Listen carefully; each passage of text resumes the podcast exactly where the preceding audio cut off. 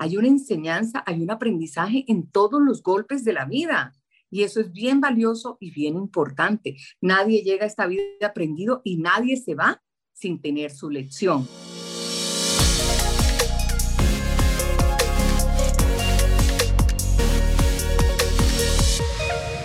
Hola people, bienvenidos a un nuevo episodio de Factor Esencial. Gracias por acompañarnos cada semana en este que se ha ido convirtiendo en un espacio de diálogo desde el interior, más no desde, desde el ego. Un espacio donde nuestros invitados hablan desde el alma, donde no solamente nos invita a cuestionarnos a nosotros mismos como público, sino que yo he sentido que ellos también empiezan a cuestionarse y caen muchas veces en cuenta de la razón de su éxito y de que sus logros han sido el resultado de su disciplina y su amor por lo que hacen, sin importar el arte o la disciplina, valga la redundancia, que practiquen. Debo confesar que cuando estaba en la búsqueda de información de nuestra invitada de hoy, me iba adentrando cada vez más y más en lo que verdaderamente es el coraje.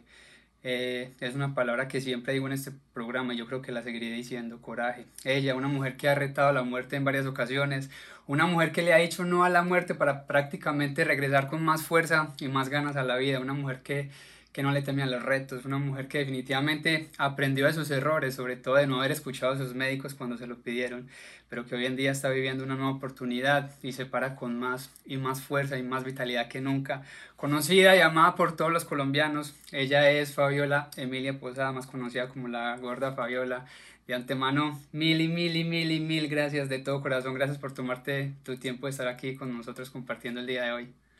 Ay, qué lindo. Gracias a ti y a todos los que se conectan. Tengo una oportunidad maravillosa de llegar a tantas personas nuestras del alma, compatriotas y de habla hispana que viven al otro lado, que están muy lejos y brindarles algo en esta conversación que sea cálido y fraternal para ellos. Yo sé que sí. Y antes de, de, entrar, digamos que en la historia de tu vida, hay algo que llamó muchísimo mi atención y es eh, tu seudónimo Gorda Fabiola. ¿Cómo hacer de una condición física prácticamente una obra de arte y todo un personaje a partir de allí? Muchas personas hubieran sufrido y definitivamente se lo hubieran tomado como personal. Tú por el contrario te, te apoderaste de una condición y le sacaste todo el provecho. ¿Cuál sería ese consejo para esas personas que sufren de no sé, algún tipo de complejo y que no logran salir muchas veces de esa oscuridad? Bueno, mira, yo tengo que comenzar desde mi niñez. Yo siempre nací, desde que nací, nací gorda. Gorda no, gordísima. Mi mamá quedó, mi mamá quedó inservible después de un parto natural con semejante macancán que fui yo y no pudo tener más hijos. Entonces, em, yo vine creciendo así, Ahora sé que eso se llama bullying y matoneo porque a mí me lo hacían en el colegio, tanque guerra, gorda, tú sudas grasa, tú no sé qué.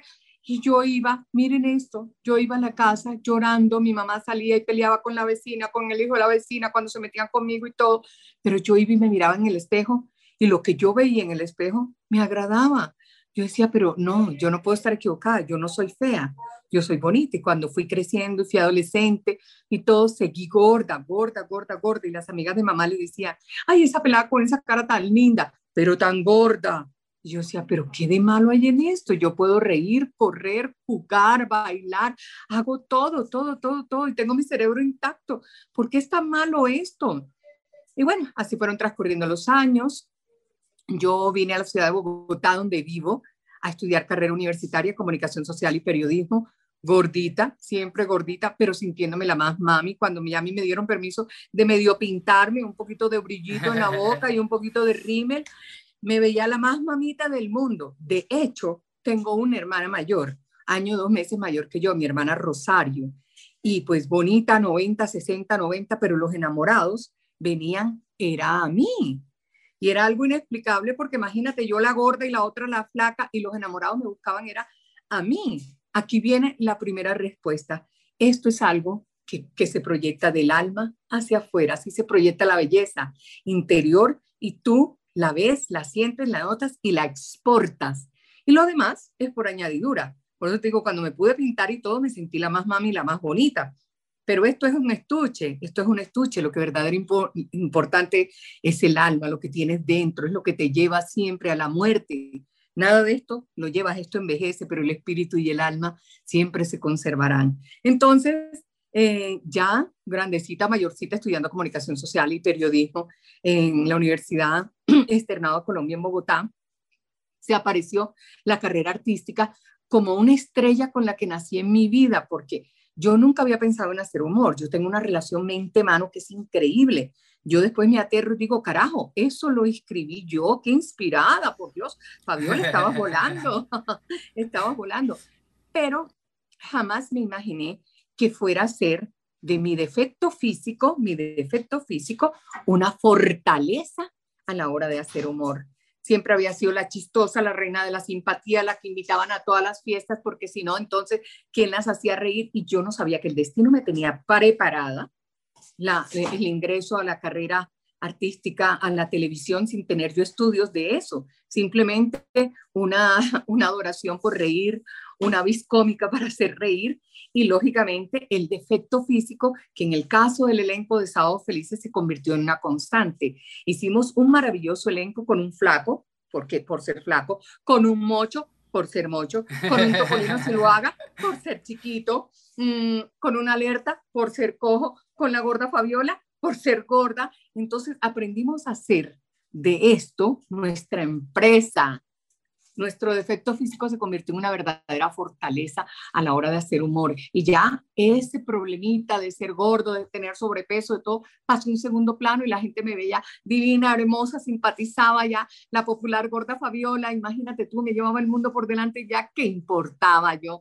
Si caía la llanta acá o allá, o si me pillaban comiendo todo, porque todo el mundo me veía divina. Esto fue lo más hermoso que pudo haber pasado en mi vida, que el destino me fuera llevando por estos rumbos mm, para hacer humor, algo que hoy día considero que es mi vida. El mocho decía, suértete de Dios que el saber de nada te sirve. Estudié comunicación social y periodismo y me ha servido, ¿no? Para muchas cosas entenderlas en la vida, para escribir mi libro, mi autobiografía que se llama Gordamente. Y, y bueno, y, me ha servido para entender también que tengo los zapatos de una gorda puesta y lo que sienten las gordas, para convertirme en una empresaria que quiso hacer almacenes de ropa para vestir a estas mujeres que tanto sufren por la ropa, que sufrimos por la ropa, por encontrar la ropa, el vestuario, lo que nos quede bien, que nos tengan en cuenta, que siempre tengamos nuestros espacios, ¿no? Que seamos visibles y que no seamos señaladas y que seamos parte, parte de esta, de esta sociedad de estereotipos de belleza donde muchas veces no encajamos. Así es, ¿y qué le dirías, por ejemplo, a estas mujeres que están pasando por ese mismo acoso o bullying por el que tuviste que pasar cuando estabas joven o en tu niñez, ¿qué les dirías a ellas en estos momentos? A ver, amiga, a ver, amigo, aquí es donde viene tu carácter a jugar un papel bien importante, tu fuerza interior, esa potencia. Lo primero que tienes que hacer, ¿no? Es darte cuenta lo valioso que eres, todo lo que tú puedes hacer, que eres capaz de hacer luego vete al espejo y busca cosas lindas en tu cara, porque si a lo mejor no te gusten tus, tus senos porque son muy grandes, en tu cara tiene que haber un color de ojos bonitos, unas tecas bien coquetas aquí en los hombros o algo, una cabellera hermosa. Mujer, busca un lápiz labial y píntate la boca de rojo carmín. Busca cosas que realmente por fuera te hagan sentir bien contigo misma, pero por sobre todo por dentro y eso se proyecta. Esto de la autoestima en un gordo es un proceso interior de aceptación uno mismo y ya después el mundo no importa. De verdad. Y yo creo que es, que es, que es lo más importante también, poder separar al espejo y reconocer eso mismo, porque muchas veces lo que hacemos es como poner el problema a un lado. Es decir, ok, me estoy viendo gordo, pero no, muchas veces decimos, no, yo me veo hermoso, me veo hermoso, pero no enfrentamos realmente el problema, sabiendo que tenemos ahí la solución y no queremos de pronto ir al gimnasio, cambiar nuestra dieta. Yo creo que es, es un proceso, como tú misma lo dices, es un proceso de autoestima. Ahora sí, entrando un poquito más en tu historia, ¿cómo, cómo o sea, cuéntanos a la hora de, de, de entrar, tengo entendido que pasaste por situaciones muy trágicas que te llevaron casi que, que a la muerte y volviste muchísimo más fuerte. ¿Qué fue lo que pasó en ese momento que tú dijiste, pude haber, pude haber evitado porque no lo hice? Bueno, son cuatro momentos tenaces en la vida donde yo he estado pasando la frágil y delgada línea de la vida a la muerte. Cuatro momentos. Y realmente creo que Dios manda esas pruebas a quien las puede resistir. Uno, no solamente de la muerte, sino cualquier prueba y dificultad en la vida, Dios las manda con un propósito. Hay una enseñanza, hay un aprendizaje en todos los golpes de la vida. Y eso es bien valioso y bien importante. Nadie llega a esta vida aprendido y nadie se va sin tener su lección. Entonces yo digo que estas cosas llegaron a mí con un propósito. A primera vez se me declaró una diabetes, yo era una mujer con 147 kilos, qué lío, ni qué problema, ni qué nada, si había sido aceptada y divina con 147 kilos, no era un estereotipo de belleza, ni una modelo, ¿no? Ni la supermodelo, pero sí era una mujer de las más queridas de Colombia. Entonces no tenía ningún problema, pero se declaró una diabetes y ahí comenzó todo. Había visto morir a mi padre, a mi madre, a mi abuela y a muchos familiares por cuenta de la diabetes. Entonces comencé asustarme porque amo tremendamente la vida y pues todavía no quiero irme, todavía no quiero, no, no pasa la muerte por mi cabeza, no, no, no, no, no, así que yo la deseé, jamás, jamás. Entonces pues yo fui a un médico y me dijo que eh, la diabetes, la diabetes eh, había que mejorarla, ¿no? Con una cirugía bariátrica, que era hacer un nuevo estómago y echar el estómago con el que yo nací a un lado, porque termina en una colita llamada duodeno y es un órgano energético y convierte todo lo que le cae en azúcar. Al sellar ese estómago con el que yo nací y no caerle nada, podíamos meter en cintura la diabetes, pero también había la necesidad de bajar de peso porque en la grasa se acumula azúcar. Entonces yo me sometí a eso, no muy convencida, tengo que decirles la verdad, no muy convencida, siempre he pensado que en algún momento la naturaleza recupera lo que es de su dominio. Esto está demostrado hasta con los ríos. Cámbiale tú el curso del agua a un río y desvíalo por otro lado y haz una construcción y verás que el diente se crece y recupera lo que era su terreno, su dominio, todo y se lleva todo por delante. Entonces siempre he pensado lo mismo, que podía pasarme a mí lo mismo, ¿no? Por cuenta de mamá naturaleza, alterar las cosas. Sin embargo, no tenía otra opción. Entonces me sometí a la cirugía bariátrica. Hice un nuevo estómago con mi intestino grueso, logré bajar de 147 kilos a 90 kilos. Donde eso no hubiera pasado, cuatro infartos que vinieron me hubieran matado. Cuatro infartos, imagínate tú. En estos momentos yo perdí el 60% de mi corazón. Solo late el 40% de mi corazón, pero en la rehabilitación cardíaca aprendió a trabajar ese 40% como si fuera el 100% del corazón y eso es maravilloso, maravilloso. Entonces eh, me sometí a esa cirugía, bajé de peso. La advertencia del médico bariátrico es, Fabiola, como no es función del nuevo estómago hecho con el intestino grueso, absorben todos los nutrientes como lo absorbía tu estómago anterior, el normal, entonces debes comer la proteína de forma exagerada, Fabiola, para que siempre estés nutrida. De tanto comer la proteína, el huevo, el pollo, el pescado, el cerdo, ¡ah! me aburrí y no la quise comer más, la aborrecí, se la daba al perro, imagínate tú. Se la daba al perro y perdí la proteína más importante del cuerpo humano, la albúmina. La albúmina que está presente en el huevo en contenidos alarmantes. Para ponerte un ejemplo y que todos entiendan la importancia de la albúmina. Si nosotros tuviéramos acá en nuestro país todos los niños comiéndose un huevo diario, jamás serían niños desnutridos. Yo por eso ahora colaboro con una fundación para niños de La Guajira para que ellos por lo menos tengan, con la donación que yo hago, un huevo diario y garantizarles su vida. Un bebé, cuando tú comienzas a darle calditos de pollo, de carne, de pescadito, el bebé comienza a gatear. A partir del momento en que ya tiene casi todas las vacunas y le permiten comer su huevo, se para y camina. Eso hace la albúmina, es un alimento para el músculo. Yo la perdí, quedé cuadraplégica. 23 días en coma, óigame bien, en coma. Fue la segunda vez que estuve para morirme. La primera con los cuatro infartos. La segunda, después de que me dieron los cuatro infartos, estaba polimedicada y no sabíamos que tenía una úlcera. Y la úlcera se estranguló. ¿Ah? Discúlpame, ¿cuánto tiempo transcurrió entre un hecho y el otro? Bueno, los infartos me dieron a los 51 años. Actualmente tengo 57. Oye, que tenganle miedo a una mujer que es capaz de confesar su edad porque es capaz de cualquier cosa. tengo 57 años. A los 51 me dieron los cuatro infartos. Me sometieron a cirugía de corazón abierto. Tengo cuatro puentes. Este corazón se comporta como el de una quinceañera y ama demasiado. Está perfectamente bien.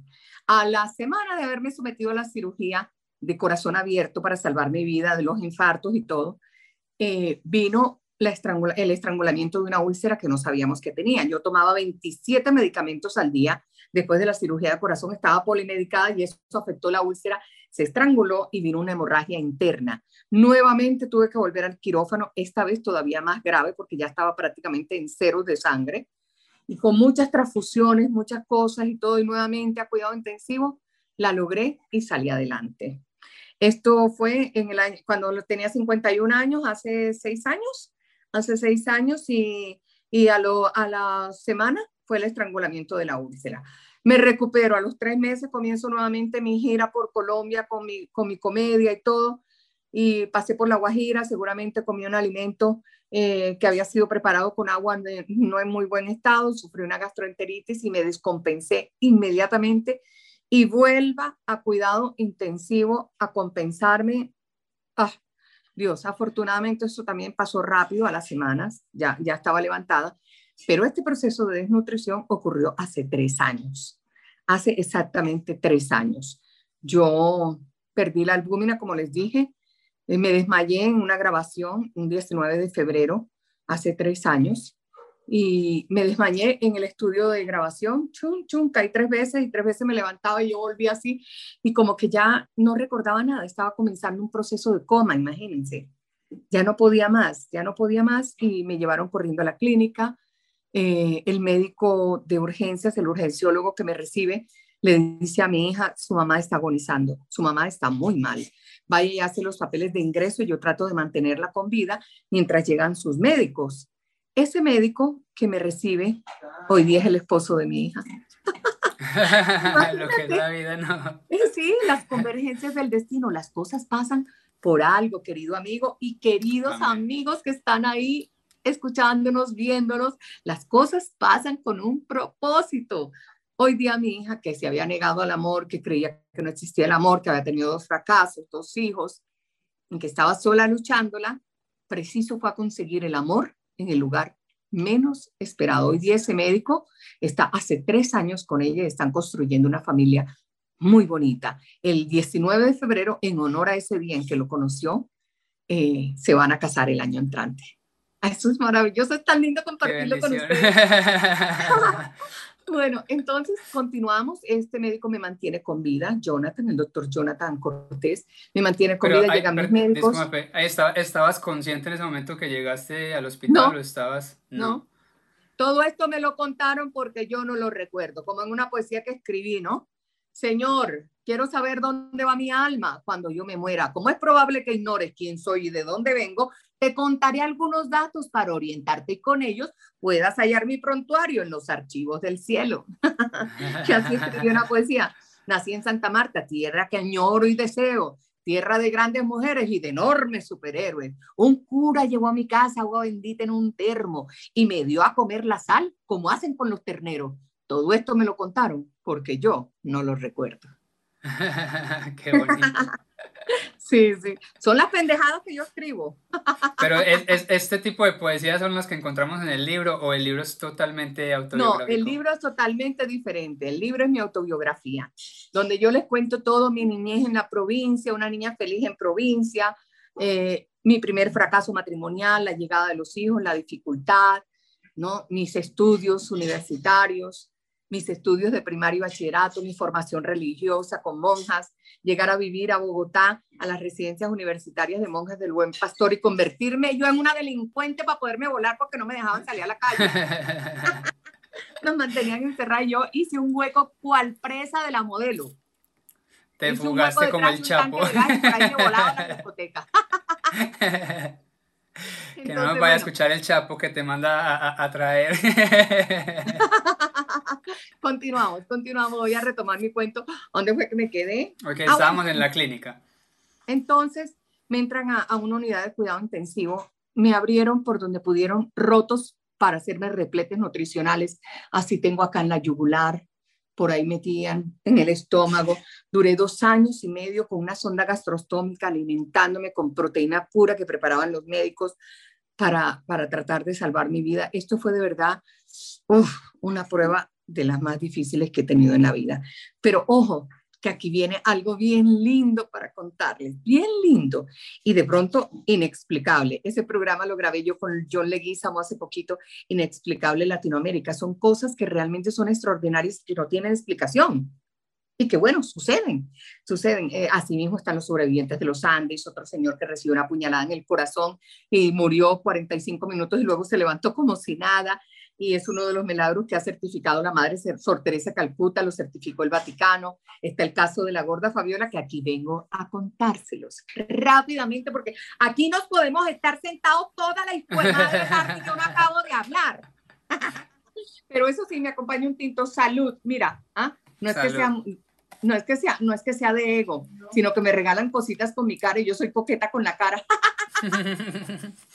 con la cara porque no puedo ser tan hipócrita decirte que el cuerpo. con mi cara. Entonces, salud mi tinto, bien colombiano. Salud. No sé si lo hagas así, pero yo lo tengo hecho con panela y con canela. Bien campesinito. Mi mamá lo hace así. Mi, mi bien campesinito. bueno, entra la gorda Fabiola en coma. 23 días. Todos los días perdíamos un órgano. Se fue el corazón, se fueron los pulmones, se fueron los riñones. Yo estaba con vida artificial conectada a aparatos. Para los médicos ya prácticamente un vegetal, un vegetal. Pero ¿qué pasaba al otro lado? Yo no es que tuviera actividad cerebral o que esto me lo hubiera soñado, no, estaba viviendo una cosa diferente.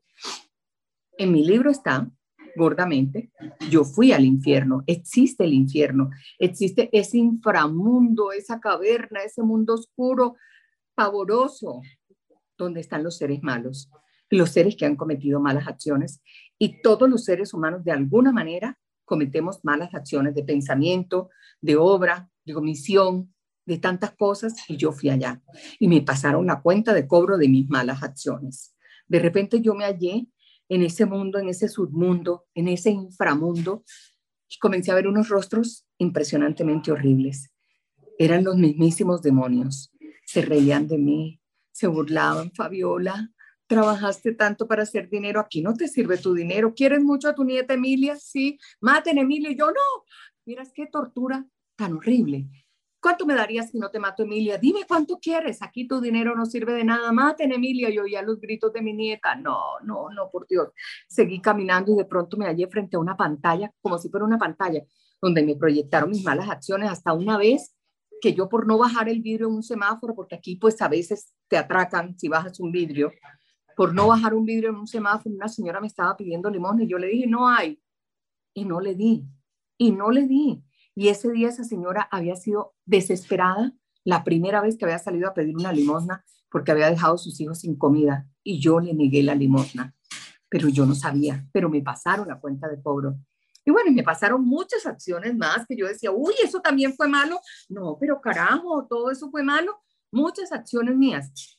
Seguí caminando y de pronto me metieron en una jaula, una jaula redonda que tenía así como en una forma así como baladita las, las varillitas, las barandas, así, y las pusieron a girar y me daban látigo. Ay, me dolía tanto la piel y llegó un momento de tanto látigo que ya no sentí más la piel y sangraba muchísimo, sangraba muchísimo y ellos se reían. Y yo lloraba y yo deseaba mi muerte. Ya, listo, ya, ya, que se acabe esto, ya, ya, ya. Me dejaron salir de ahí, seguí caminando y de pronto me hallé en un socavón yo acá como en un borde así, hacia abajo, todas las almas en pena. ¡Ay, cuánto sufrimiento hay ahí! ¡Cuánto sufrimiento! Cómo lloraban, cómo gemían, cómo me pedían ayuda. ¡Ay, Dios mío! Yo no podía hacer nada y trataban de tocarme por los tobillos y yo echaba para atrás y les decía, no me toque, no me toque, no me toquen. Y yo lloraba a la par con ellos porque hay mucho dolor, mucho sufrimiento, sí que necesitan oración. ¡Ay, Dios! Para poder salir y acabar de purgar sus penas e irse a la luz entonces yo, un momento en que yo así y miré hacia arriba y le dije, Padre, Padre del cielo, tan mal me he portado yo que acá es donde merezco estar. En esos momentos, miren ustedes lo que pasa. Me despiertan del coma los médicos. Hago un paréntesis acá. Le habían dicho el día anterior a mi esposo Polilla, Nelson Polanía Garzón, le habían dicho, mm, estamos perdiendo la batalla con la gorda. Creo que ya no fue más hemos perdido todos los órganos vitales y ella está con vida artificial con las máquinas. yo creo que es el momento de dejarla descansar. Polilla afirma que me desconecten de todos los aparatos y me dejen morir tranquila. La desconexión se producía al día siguiente a las 10 de la mañana. El infierno es atemporal. Yo no les puedo decir cuánto tiempo estuve yo allá metida en ese sufrimiento.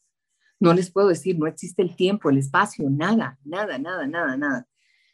Eh, pero resulta que cuando los médicos me desconectan y me despiertan del coma y estaba un semicírculo de, médicos a mis pies, un equipo interdisciplinario de médicos asistiéndome en una muerte sin agonía. Estaban todos ahí y me desconectan y todo y comienzan a llamarme. Y cuando ellos me llaman, me sacan de ese mundo horrible donde yo estaba en el infierno. Y cuando ya me piden que abre mis ojos, que abra mis ojos, me daban órdenes, levanta tu mano derecha, levanta tu mano izquierda. ¿Por qué? Porque se había producido un milagro. Ellos me desconectan de todo y esperan que yo expire. Y no lo hago. La máquina del respirador, la entubada en la que estaba, retiran el tubo y la máquina pasa de rojo a verde, que quiere decir que estoy respirando por mí misma. Ellos miran eso, me desconectan de la diálisis y prunquiti, comienzo a orinar sola. Me desconectan el aparato del corazón y tranquiti, Fabiola comienza a latir su corazón. Entonces comienzan a llamarme y me despiertan. Me despiertan, me dan órdenes, pero cuando ellos me despiertan, yo descubro arcángeles detrás de ellos. Estaban detrás de ellos unas figuras maravillosas, hermosamente lindas, lindas, lindas, que me daban una tranquilidad y cuando me hablaron fue sublime, te lo juro que fue sublime todo va a estar bien, Fabiola, hay buenas noticias para ti. Y yo les decía a los médicos, miren detrás de ustedes, y al lado mío había otro, les decía, miren, miren, miren. Ellos no veían nada, solamente estaban, pero asombrados de que yo estuviera respondiendo cuando esperaban que yo muriera. Llamaron a Polilla, Polilla llegó a la clínica, ¿qué pasó? Murió la gorda, no, entre. Y Polilla entró a mi habitación de cuidado intensivo y me encuentra sentada y le digo, hola papi. Doctores, ¿aquí qué pasó? Los doctores dijeron, no sabemos, se reinició sola. Eso, eso, querido amigo y queridos amigos, se llama milagro. Lógicamente, lo que no hay explicación en la ciencia médica es mejor no tocarlos, no tocarlo, pero ustedes saben muy bien que no hay otra explicación más que un milagro. Eso está en Inexplicable Latinoamérica. Pueden ver ese programa con Joel Leguizamo por History Channel para que se maravillen. Yo cada vez que lo veo me hago como Amparo Grisales. ¡Ay, mericé! Mericé. lo, lo, decía, lo decía Ricardo Perret, que es una persona demasiado espiritual. Y lo estaba escuchando esta mañana en uno de los capítulos anteriores que él decía que ahorita necesitamos menos ciencia y más Dios. Que muy bueno si se pueden equilibrar las dos, pero definitivamente necesitamos menos ciencia y más Dios. Y sobre todo para, para cosas tan hermosas como esta. Tratamos de buscarle explicación cuando sea, está ahí, está ahí presente, está ahí, la podemos ver simplemente abrir, abrir el corazón. ¿Cuánto, ¿Cuánto has cambiado después de, de ese capítulo? ¿Qué pasó en tu vida ese antes y ese después? Bien importante. Si antes era una persona de formación religiosa y moral creyente, ahora soy todavía más. Si antes trataba de, portarme correctamente, ahora sí es verdad que lo hago requete contra correctamente, porque mi pedazo en la parcela del cielo me lo quiero ganar. Yo no quiero volver a ese mundo donde yo estuve. Y por eso se los cuento también, para que cada obra que hagan en su vida, cada acto de su vida, lo piensen un poquito, lo piensen un poquito. Y si ustedes ven que puede ser un poquito malo, puede afectar a una persona o algo, oye, detente, detente, piensa dos veces cada una de tus acciones para no equivocarte. Eh, ¿En qué ha cambiado mi vida? Eh, indudablemente ahora me defino como una mujer hecha de fe y de amor. De eso estoy gorda, de fe y de amor. Eh, sí, no, no, no, yo, y yo lo digo, a pesar de haber bajado tanto a 90 kilos y luego con el proceso de nutrición a 73 kilos, eh, estoy entre 71 73 kilos, así me muevo. Y de ahí me mantienen los médicos para que yo esté siempre bien. Pero digo que, les digo a ustedes, la belleza también viene en XL y la talla más grande es la del corazón. Y yo soy de fe, estoy hecha de fe y de amor. Fe, esa fuerza que no podemos tocar, no podemos ver, solamente sentir y que es tan potente que todo lo empuja y todo lo puede. No importa la religión que tengas, pero en algo hay que creer. Es como decir que somos seres políticos. No, yo en la política no creo. Mm, hombre, decidir Decidir es un acto político. Si yo me levanto y digo, hoy no me voy a bañar o hoy me voy a poner el pantalón rojo con la blusa blanca, decidir es un acto político. Así que somos seres políticos, somos seres políticos y somos seres que en algo tenemos que creer, así sea en nosotros mismos. Ese creer se llama fe y es fuerza. Y creo que eso es, eso es lo, que nos, lo que nos mueve y ser conscientes también de que las decisiones que estamos tomando hoy son las que van a afectar o a beneficiarnos el día de mañana, en cinco años, en diez años. Eh, ¿cómo, ¿Cómo reaccionó sobre todo tu familia ante, ante todo eso? Me imagino que ahora son mucho más unidos y, valoran es cada, cada minuto. Y lo que te pregunto es porque cuando decías que estabas viviendo en el infierno, te reclamaban mucho la parte monetaria. Quiere decir que anteriormente, digamos, trabajabas muchísimo más y no les dedicabas el tiempo que, digamos, que se merecían o por qué, por qué tanta esa afición como al dinero y a lo material. Es increíble que cuando una persona comienza a irle bien, uno como que se vuelve como una adicción, una cosa, hay que, hay que aprovechar el momento, hay que guardar, hay que... Y resulta que tú te mueres y nada te lleva, sino lo vivido. Hoy día lo entendí. Hoy día el dinero pasó a un segundo plano. Lastimosamente hay que producirlo porque el banco no tiene corazón. Las deudas del banco no tienen corazón. A la ollita no puedes echarle amor, sino papa, yuca, plátano y carne. ¿no? Entonces hay que producir, hay que producir, pero nada puede estar por encima de los sentimientos y los valores y la familia. Hoy día es tan importante para mí. Ahora la pandemia nos alejó un poquito, pero recién pasó todo esto, volvimos a sentarnos todos en una mesa una vez a la semana a degustar un almuerzo o un desayuno o una cena o unas once, pero toda la familia en pleno en una mesa. Vieran ustedes la importancia, la importancia de mantenerse, ¿no? Con ese tejido que se hace en la familia, ese tejido que es indestructible y que todo, todo, todo, todo lo puede soportar. Eso lo hemos logrado ahora. Ahora entendí, ¿no? Eh, lo maravilloso que puede ser sentarme solamente a comer arroz con huevo frito, así en el caldero. No tiene que ser necesariamente en el mejor restaurante a manteles. No, mi vida, no, no, no. En el mundo donde yo estuve, la experiencia que yo, eh, que yo tuve, no, no había lujos, no había nada, solo tristeza y dolor, solo angustia y agonía. Eso no lo quiero volver a sentir. Y esta vida, esta vida que tenemos acá ahora, hay que disfrutarla de una manera diferente, siempre positiva, siempre bien, como dice la Biblia, haz el bien y no mires a quién. Yo siempre, siempre digo, acá me devolví con una misión. Mi misión es proteger, ayudar, sacar adelante a mi familia. Pero cuando Dios me pone algo en el camino, llámese un animal maltratado, llámese un niño enfermo, llámese una señora que necesita de mí, siempre le digo, dame también los medios de poderla ayudar, Señor. Y me dio un talento, me dio un talento que es poder hacer reír. Entonces, pues muchas veces no tengo el dinero para darlo, pero digo, te regalo un show, vende las boletas, vende las boletas, yo te hago el show virtual como quieras, ¿no? Y tú recibes toda esa caja y soluciona tu problema. ¿Ves? Entonces, de alguna manera yo estoy sirviendo y creo que esa es la misión, proteger, servir, ayudar. Esa es la mejor forma de trascender en este mundo. Por sus obras los recordaréis. Y así quiero que me recuerden. Ella fue una mujer que dio la mano a todo el mundo que pudo dar la mano. La pasión es para nosotros mismos, pero el propósito es para los demás y creo que lo estás llevando a cabo de la mejor manera y que qué bonita pues qué manera bonita de, definirlo. Siempre la última pregunta que hago es, ¿cuál es tu factor esencial? Pero yo creo que lo acabas de, definir de la mejor manera. Creo que viniste fue a servir, has, has tomado esa, esa misión como es tu bandera, de poder llevarle alegría al mundo, de poder servir a los demás, de poder servir de inspiración y de tomar todo eso malo, todas las circunstancias, situaciones por las que has tenido que pasar, volver muchísimo más fuerte. Yo creo que a veces nosotros no valoramos el hecho simplemente de despertarnos, de respirar. Yo creo que esta vida se nos puede ir en un ya, creo que eres muestra de eso y muchas veces no valoramos esos, esos segundos, esos minutos que tenemos a nuestro alrededor con nuestras familias. A veces se nos olvida decir te amo, te quiero, a veces se nos olvida dar un abrazo, sabiendo que puede ser el último y qué, qué bonito que hayas pasado por todo eso y hayas salido muchísimo más fuerte, hayas salido con más ganas de, de, de transmitir ese mensaje al mundo y verdad te lo agradezco muchísimo. Antes de comenzar la entrevista te dije que esta era una de las conversaciones que más me hubiera gustado que mi abuela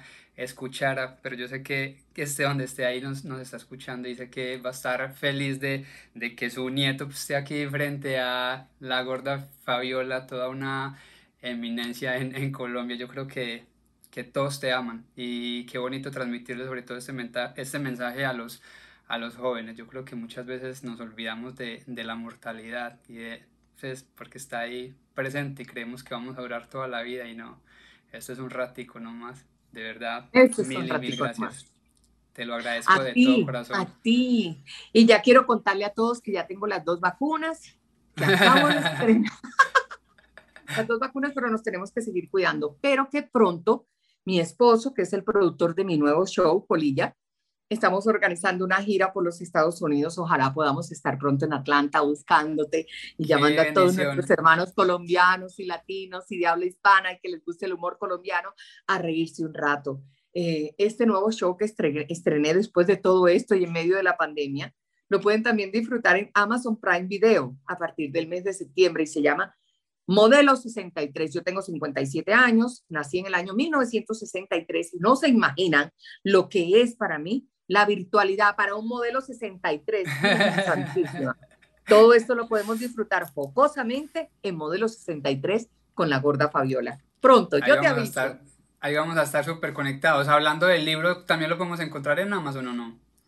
Eh, no, no, está en, en Panamericana en Panamericana, pero si muchas personas después te llaman interesados cuando ya yo esté en Atlanta o yo te los puedo enviar a ti eh, vía correo, correo los ejemplares que tú necesites allá. Claro, ahí, para, ahí vamos a, a, tener la información para que la gente que, que, quiera el libro, yo de verdad sí quiero uno. Me Acá en Colombia está Librería Panamericana, Librería Nacional. Genial. De verdad, mil y mil gracias por este ratico, te lo agradezco de todo corazón. Yo creo que logras, Ay, te amo. logras impactar. Tienes tatuajes, tienes tatuajes. Yo, Ay, yo tengo, mira este, mira este, mira este, Animal Print, para que Polilla vea la fiera que tiene en casa. que le dé por molestar para que se gane su arañazo. Ahí está familia. Yo creo que este es de los capítulos que más nos hemos disfrutado y verdad, no me voy a cansar de, de agradecerte. Qué, qué, bonita mujer, qué energía tan, tan brutal. Yo creo que logras irradiar una energía que, que pocos tienen y, y, no, no, no quiere uno ni despedirse. De verdad, mil y mil gracias y que Dios te regale muchísimos años más de vida para que Mira, sigas mi amor. compartiendo. Mira, mi amor, los amo por siempre. Hasta siempre. Chao. Ahí está familia, yo creo que me disfruté este capítulo, este episodio al máximo. Como lo dije, debemos de empezar a ser conscientes de la mortalidad, de que esto se nos puede ir en un ratico, de que nos, al final no somos dueños de nada, de que de lo único que podemos ser dueños es de los, de los momentos que atesoramos, de, de esos bonitos recuerdos que nos llenan de paz y de tranquilidad. Este programa es una invitación a que valoren muchísimo todo lo que tienen, sobre todo a sus familias, a que no les dé miedo decir te amo, no les dé miedo decir te quiero, no les dé miedo dar un abrazo, no les dé miedo pedir perdón o ser perdonados. Yo creo que eso es lo que más aprendí en el capítulo de hoy. Yo creo que es un ejemplo de coraje, de superación, de disciplina, de que pasemos por los momentos que pasemos, por difíciles que sean. Creo que también podemos sacar lo bueno lo positivo y lo maravilloso de esos momentos. Creo que después de todo lo que vivió la gorda, de todo por lo que tuvo que pasar, ver esa, esa sonrisa en su rostro, yo creo que, que no tiene precio y que definitivamente me la voy a llevar guardada en mi corazón para siempre y que ustedes también, y que los invito a que ustedes también la guarden porque de verdad es un ejemplo de, de superación, de positivismo, de energía, es un ejemplo de que pase lo que pase, podemos seguir sonriendo y podemos sacar todo lo positivo de esas situaciones. Ahí está familia, mucho amor, mucha paz, mucha luz como siempre. Los quiero mucho, gracias por estar ahí súper conectados. No se les olvide suscribirse, comentar, compartir, que de verdad nos ayuda muchísimo para poder seguir haciendo este show, seguir haciendo esta serie y poder seguir trayendo más y más invitados que logren impactar nuestras vidas. Peace. Bendiciones para todos.